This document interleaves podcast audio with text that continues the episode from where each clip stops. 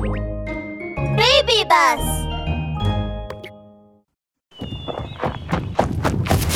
行け歩道戦士第27話。翡翠の森の大ピンチ。ひずの森で。カノンの情熱的な歌声がステージに響き渡っています。バックダンサーのマクジャクもトーガもフォードも耳に分厚い耳栓をしていますがコブラおじいさんだけは耳栓をしていません。おいなる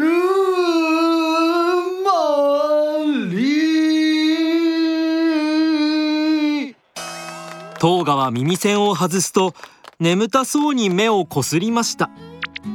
うん歌い終わった？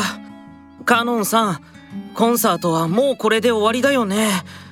もうそろそろ帰って寝ないと。あ僕はそろそろ帰らせてもらうよ。この後パトロールがあるからね。何？もう帰るってダメだよ。カノンは慌ててステージから降りるとトーガとフォードを止めました。これは僕の初コンサートだよ。まだ12345曲しか歌ってないじゃないか。あと50曲も残っているよ。あと50曲もちろんだよ。トーガくんフォードくん君たちが帰っちゃったら僕のコンサートの観客が一人だけになっちゃうじゃないか。それでもいいのかい？あそれは。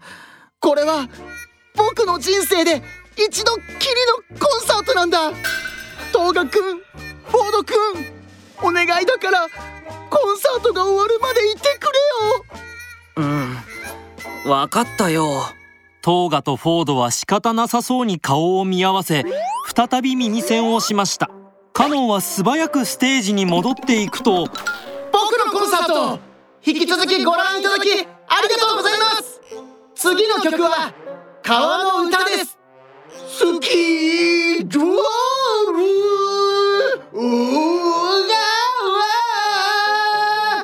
カノンが熱唱している中一台のトラックがこっそりと翡翠の森にやってきました。トラックは小川沿いをひたすら走り続けると丸い湖の前で止まりました。するとトラックから太った男と痩せっぽちの男が降りてきたのです。ここが小川の源流ですよ。キョバラ社長なんでここに？京原社長じゃねえ。大原社長と呼べ。密漁がバレちまったんだから今町に戻ったら警察に捕まっちゃうだろうが。それじゃあどうするんですか？まさかこのまま僕たちは野生の人間として翡翠の森に住むんですか？誰が住むかい？俺たちが今こうして逃げ回って身を隠してるのも全部あの野生動物たちのせいだ。そのせいで体重が何キロも減っちまったじゃねえか。小原社長は目に凶悪な光を宿し拳を握りました。今回は翡翠の森の動物を全部捕まえて売ってやる。そしてその金で遠くに高飛びするんだ全部？でもキョバラ社長どうやって森にいる動物を全部捕まえるんですか？お前はバカか。それはもちろん俺の秘密兵器を使うんだよ。あの巨像戦士と戦うために俺が長年密漁して貯めた金で究極の兵器を買ったんだ。ブヘガリ吉そこにある兵器をあの湖に投げ込めあとは明日のお楽しみ翌朝ポイポイが慌ててトーガの家にやってきました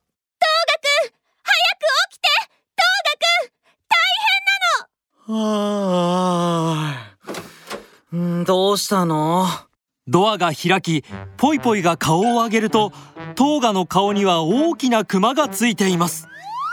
トーガくん徹夜でもしたの？えーっと昨日の夜はずーっとカノンさんのコンサートを見てたんだ。あぽいぽいちゃんどうしたの？小川の近くで大勢の動物たちが気を失っているの。なんだって？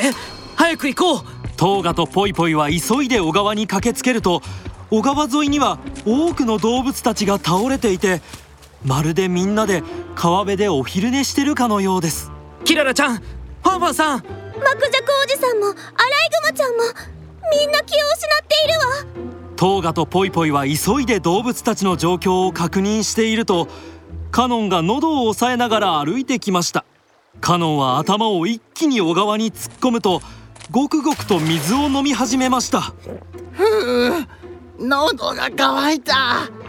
昨日は一晩中経ったからもう喉がガラガラだよ。もっと水を飲もうっと。眠くなった？ちょっと待ってカノンさん水を飲むのをやめて。それにしても今日の小川の水はなんだか甘いな。あああ眠くなってきた。トーガはカノンを止めようとしましたがもう手遅れでした。カノンは目をつぶり川辺に倒れて寝てしまいました。大変だ。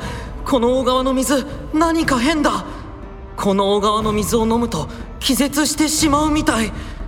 でも動物たちは水を飲まないと死んじゃうし。あこれはきっと悪い密猟者の仕業に違いない。水を飲まなくていい動物っているの？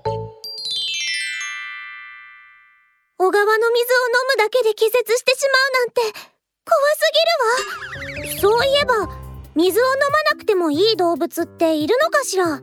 砂漠にいる動物は水を飲まなくても平気なのかな？そんなことないよ。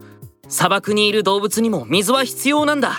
ラクダは何日も水を飲まなくても大丈夫だけどそれが続くとさすがのラクダも耐えられなくなってしまうんだ。ラクダさんも水を飲む必要があるんだ。じゃあこの世に水を飲まなくてもいい動物っていないのかな？正確に言うと水分がいらない動物はいないけど水を飲まなくてもいい動物はいるんだオーストラリアに住むコアラという動物が飲む水の量はとても少なくて水を飲まなくてもいい動物なんだ。それというのも葉っぱを食べて水分を補充できるからなんだ。なるほど。人間が喉が渇いた時にスイカで水分補給をするのと一緒だね。